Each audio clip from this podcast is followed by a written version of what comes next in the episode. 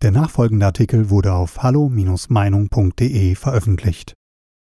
EU-Migrationspakt Volume 2 Alte Plörre in neuen Schläuchen von Uwe Kranz der in meinem Beitrag der letzten Woche vorgestellte Migrationspakt der Europäischen Union fußt auf dem UN-Migrationspakt, der am 10.12.2018 in Marrakesch, Marokko verabschiedet wurde und insgesamt 23 Ziele vorgibt, an denen sich die partizipierenden Staaten orientieren sollen, um die Migrationsproblematik zu lösen. Quellennachweise in der Fußnote.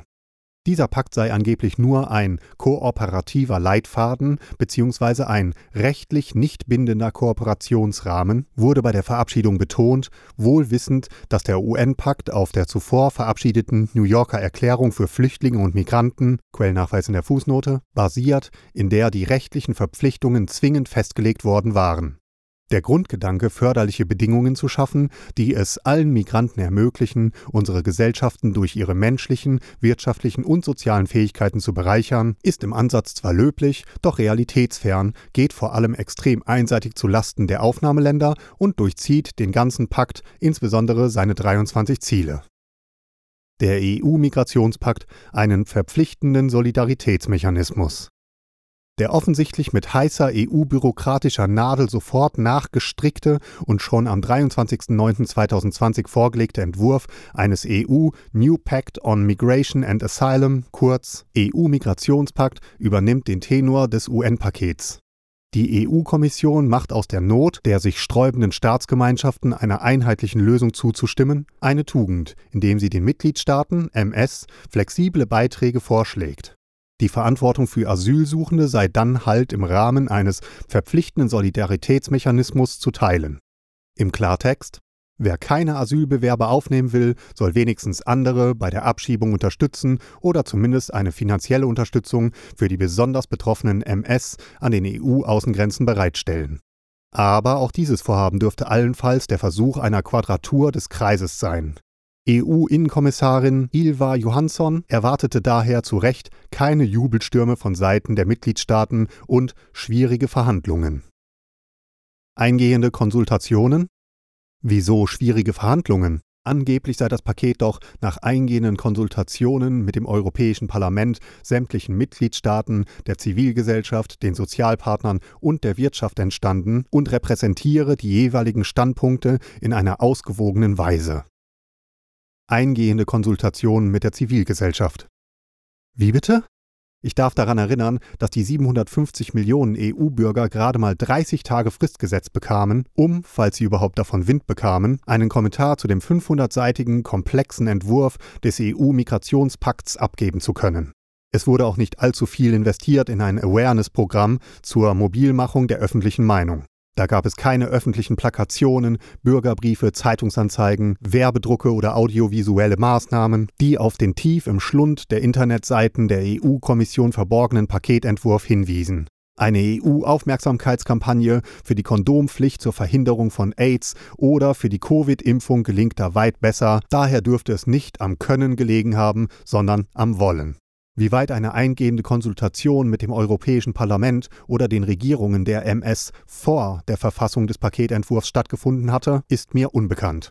Das Ergebnis spricht jedoch eine andere Sprache und ist bestenfalls ernüchternd, wenn man die bereits artikulierten Widerstände aus vielen MS berücksichtigt. Deshalb wurden auch EU-Parlament und Rat dringend darum gebeten, wenigstens eine politische Einigung über die Kernprinzipien der Verordnung über Asyl- und Migrationsmanagement zu erzielen, den kleinsten gemeinsamen Nenner, und über Änderungen der Verordnung über die Asylagentur der EU sowie über Eurodac bis Ende 2021 anzunehmen. Nur die Änderung der Eurodac-Verordnung ist zu begrüßen. Das Screening.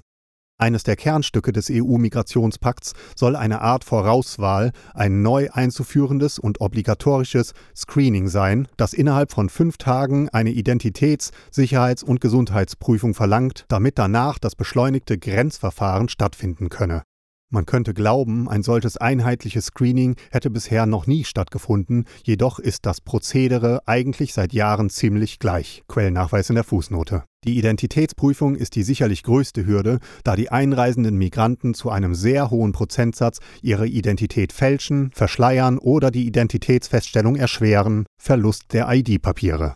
Die Abnahme von Fingerabdrücken und deren Einspeisung in das EU-weite daktyloskopische Datensystem Eurodac, das von überall innerhalb der EU abgerufen werden kann, soll zwar obligatorisch werden, man fragt sich allerdings, warum das nicht schon längst Standard ist und warum nicht zugleich eine DNA-Probe genommen wird. Und man wundert sich, wenn zu lesen ist, dass Eurodac 2003 eingeführt, jetzt erst noch reformiert werden muss, um es endlich von einer Datenbank für die Zählung von Asylanträgen in eine Datenbank zur Zählung der Antragsteller umzuwandeln. Dann erst werden wir nämlich wissen, wie viele Antragsteller es wirklich in der EU gibt. Unbegreiflich, Derzeit können verschiedene Asylanträge einer Person in eventuell auch mehreren EU-Staaten oder mit abweichenden Identitäten, Nationalitäten mit Eurodac immer noch nicht zusammengeführt werden tröstlich, dass in dieser Datei künftig wenigstens weitere wichtige Daten angezeigt werden sollen, zum Beispiel ob der Asylbewerber schon eine potenzielle Ablehnung des Asylantrags erhielt, damit dies bei einer Kontrolle in einem anderen MS sofort festgestellt werden kann, ob bereits ein Visum erteilt wurde, ob gar eine Rückführungsunterstützung gezahlt wurde oder ob von dem Asylbewerber eine Gefahr ausgehe. Dass man diese Notwendigkeiten erst jetzt sieht und nachsteuern will, zeigt, wie dilettantisch die bisherige EU-Asyl-, Migrations- und Sicherheitspolitik war.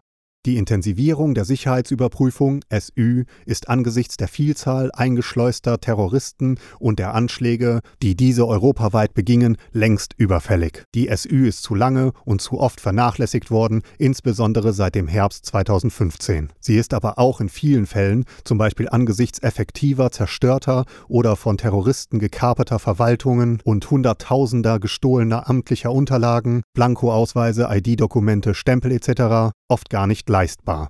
Nur die bürokratische Stasi-gleiche Organisationsstruktur des Daesh, des sogenannten Islamischen Staates, der alles und jeden registriert und erfasste, und ein gestohlener PC-Stick mit den Personaldaten von 22.000 Kämpfern ermöglichen einen tieferen Einblick in die Reihen der Foreign Terrorist Fighters FTF, der internationalen Söldner, die beim Kalifen anheuerten.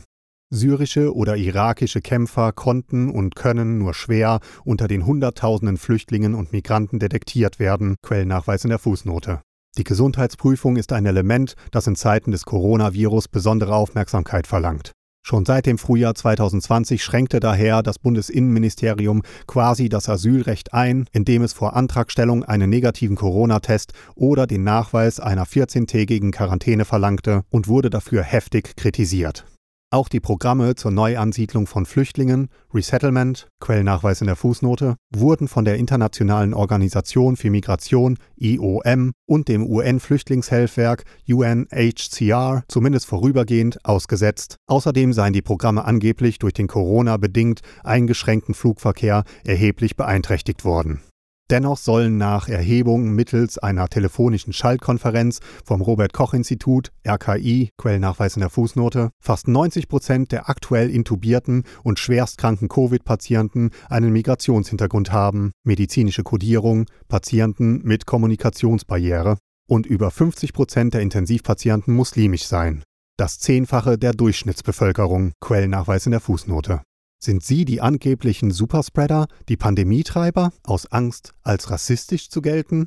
Warum werden diese Informationen nicht sauber mit Meldepflicht erhoben, transparent kommuniziert, analysiert und zur gezielten Präventionsmaßnahmen, zum Beispiel in Migrationshotspots, transformiert?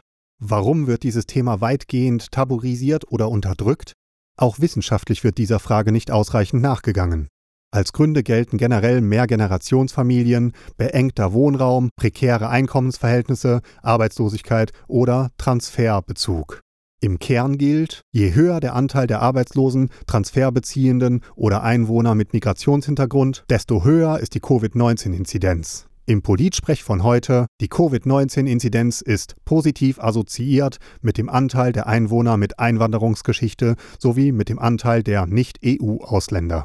Hinzu kommen angeblich sprachliche Hürden, Parallelgesellschaften, religiöser Fatalismus, religiöse Rituale und Traditionen, Hochzeiten oder Beerdigungen mit Hunderten von Gästen, dreitägiges Fastenbrechen am Ende des Ramadans. Wir stehen in wenigen Wochen vor dem Fastenmonat Ramadan, 14.04. bis 12.05. Man darf gespannt sein, wie die Politik darauf reagiert. Lockerungen des Lockdowns aus Angst vor wütenden Reaktionen der ewigen Opfer und wie werden sich die Fallzahlen danach entwickeln? Schweigen as usual, weil man in diese Parallelgesellschaften mitten in unserem Land nicht reinkommt? Nach einer Studie der Weltgesundheitsorganisation WHO vom Januar 2019, Quellnachweis in der Fußnote, trügen Migranten und Flüchtlinge in Europa ein höheres Krankheitsrisiko als die Bevölkerung der Aufnahmeländer. Sie seien angeblich auch seltener von vielen nicht übertragbaren Krankheiten betroffen, da sie aber meistens in Armut lebten, erhöhe sich im Laufe ihres Aufenthalts die Anfälligkeit für Herz-Kreislauf-Erkrankungen, Schlaganfälle und Krebserkrankungen. Ein wesentlicher Anteil der HIV-positiven Migranten und Flüchtlinge hätten sich angeblich erst nach ihrer Ankunft in Europa infiziert und die Rate der Tuberkulosefälle falle auch je nach Aufnahmeland stark unterschiedlich aus.